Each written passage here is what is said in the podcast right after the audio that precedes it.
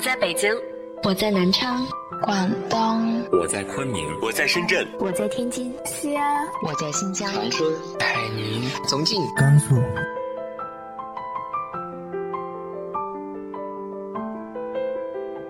这里是 FM 幺八零八四，昨天的你的现在的未来，我是主播背着吉他的蝙蝠女侠。无论你在哪儿，这里都有我的温暖等你。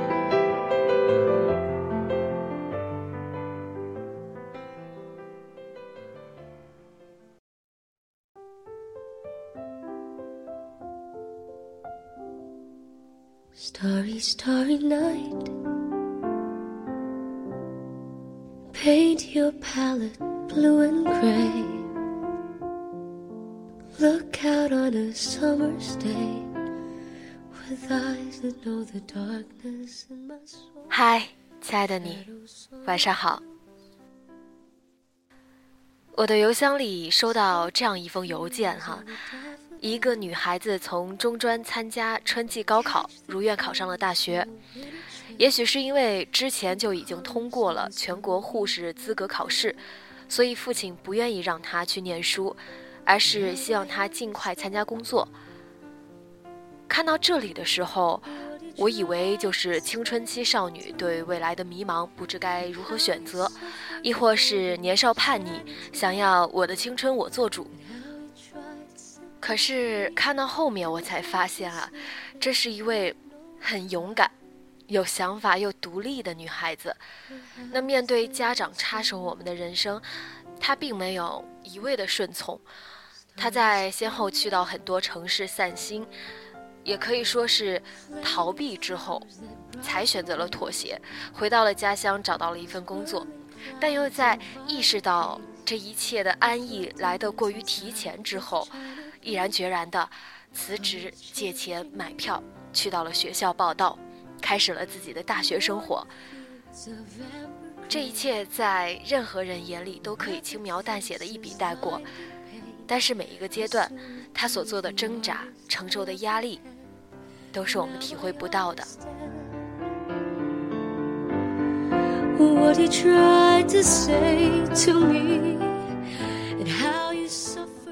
其实我们身边都不乏这样的例子，甚至你们也都经历过。大学不让谈恋爱呀，毕了业不许创业，要老老实实工作，那不许和这样那样的人交朋友。父母完全以保护我们为出发点，从而控制着我们的人生。这里的控制打了个引号哈，我们可以理解。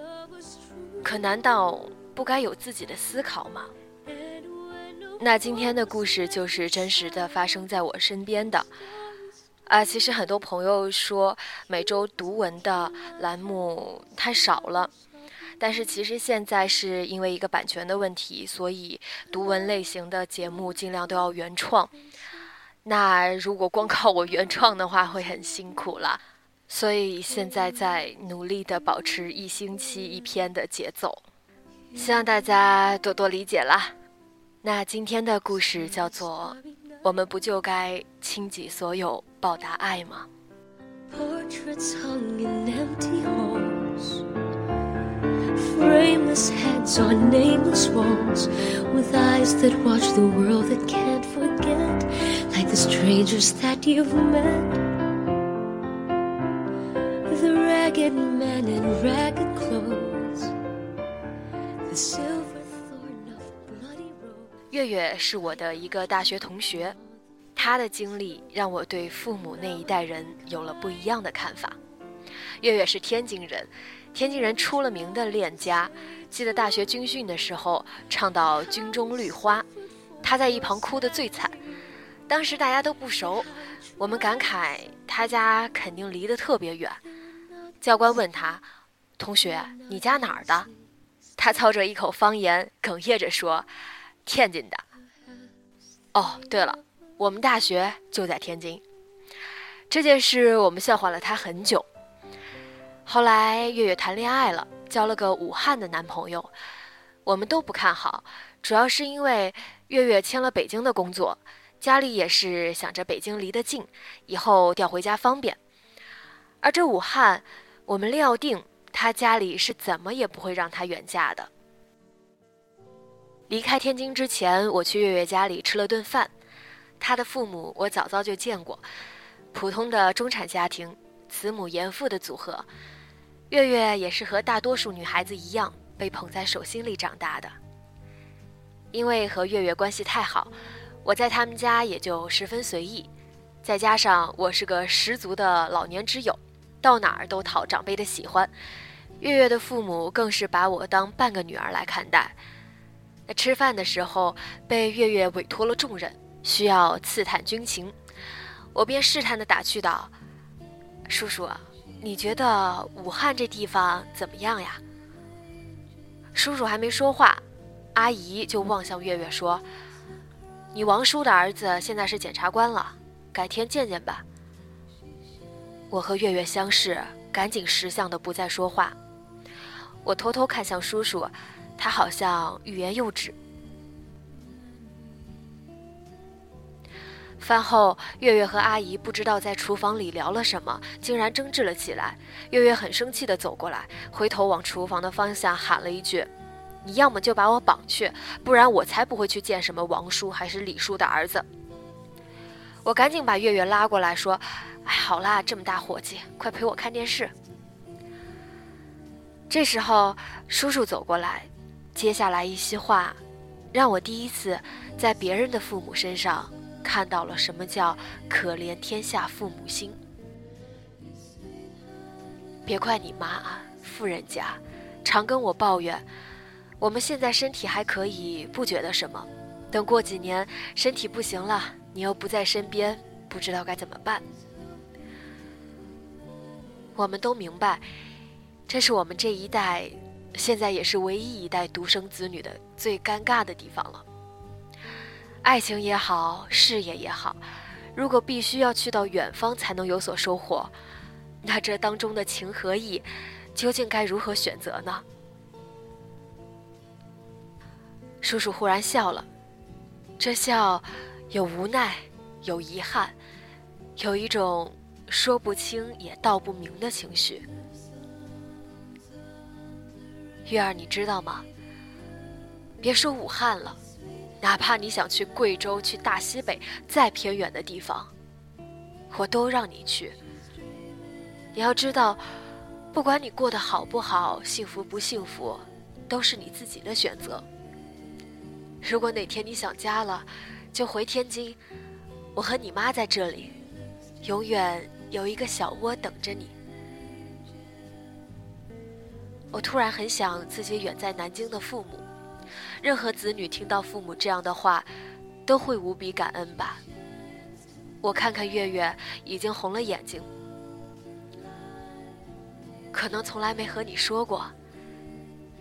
叔叔接着说：“你爸爸我呀，年轻时候也不安分，想出去闯，不想留在家里，想着法儿要离开家。先是想着去当兵，结果通知书到家里了。”被你奶奶给撕了。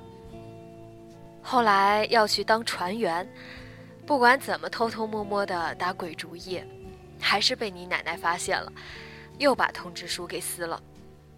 最后实在不行，和几个兄弟极端到离家出走，硬是让你爷爷把我从外地给拽了回来。我听月月说过，他的奶奶是一个很强势的女人，月月的爸爸是家里最小的儿子。也是他奶奶最喜欢的儿子。那时候我们哪敢跟父母反抗呀？你看我就这样，在天津待了一辈子。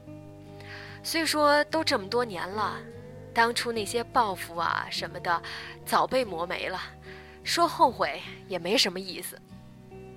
可怎么能不遗憾呢？临老了，自己面临这样的局面。我哪还舍得也去剥夺自己孩子的自由？别看我们老了，你这个小丫头也是。叔叔指了指我，回家之后别总嫌弃老父老母什么都不懂。我们呀，就算什么都不懂，也知道你们这些年轻人的心是收不住了。闯吧，闯吧。都趁年轻，出去干一番事业吧。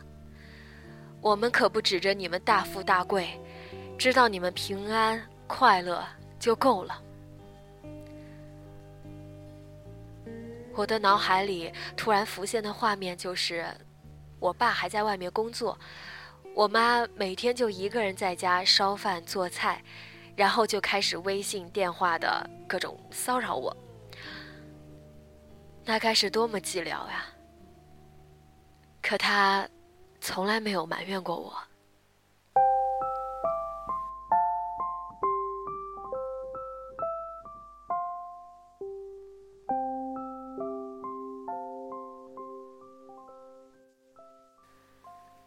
之后，我对月月感慨：“怎么样，是不是感动的一塌糊涂？”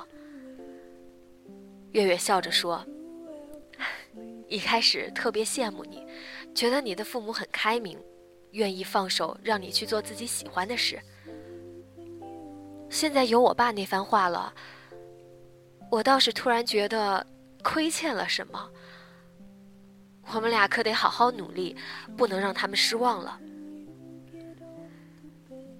如今，月月依旧和武汉的男朋友甜蜜的异地恋着，没有了任何的阻碍，未来如何发展全看他们自己。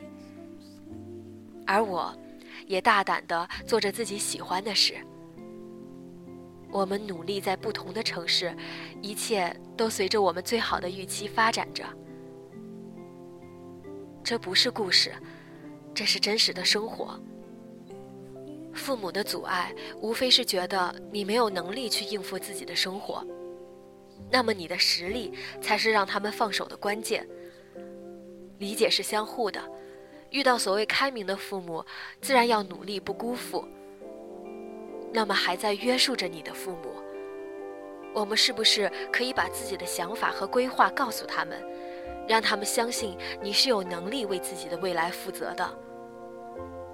逃避和顺从都不是解决之道。想要不留遗憾，还是要靠自己争取和把握。我们不就该倾己所有，报答爱吗？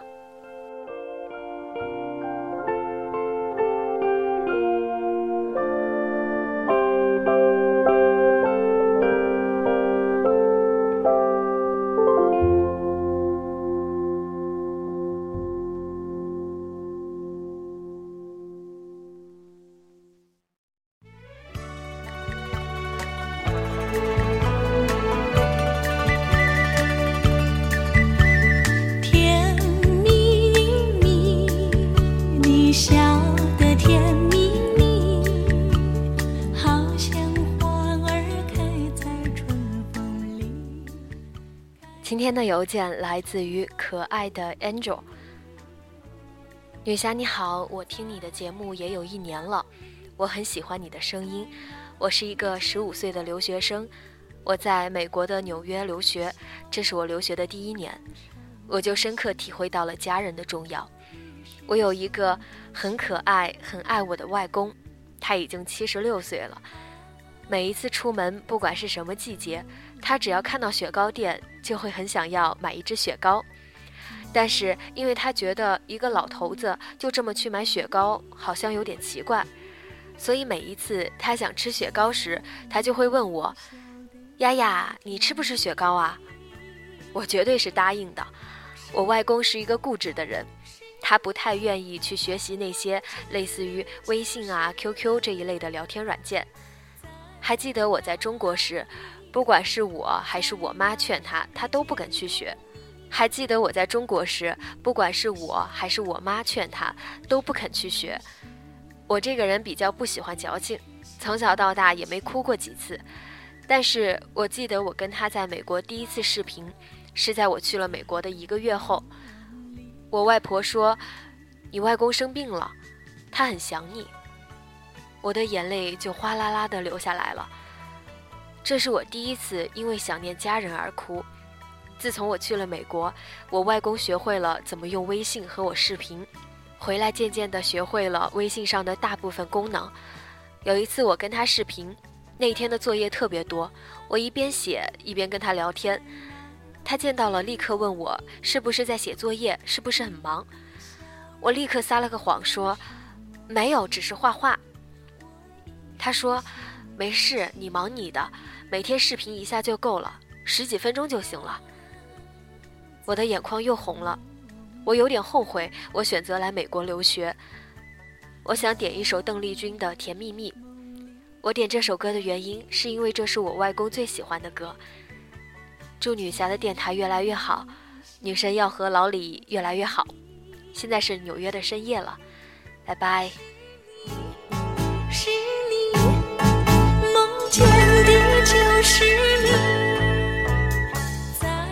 真的觉得可爱的 Angel 真的很可爱，整篇邮件特别的温暖。你的笑容这样熟悉。那节目原文和背景音乐都可以关注微信公众号 FM Better Woman，里边会有很多关于电台的资讯。晚安，好梦。Thank you.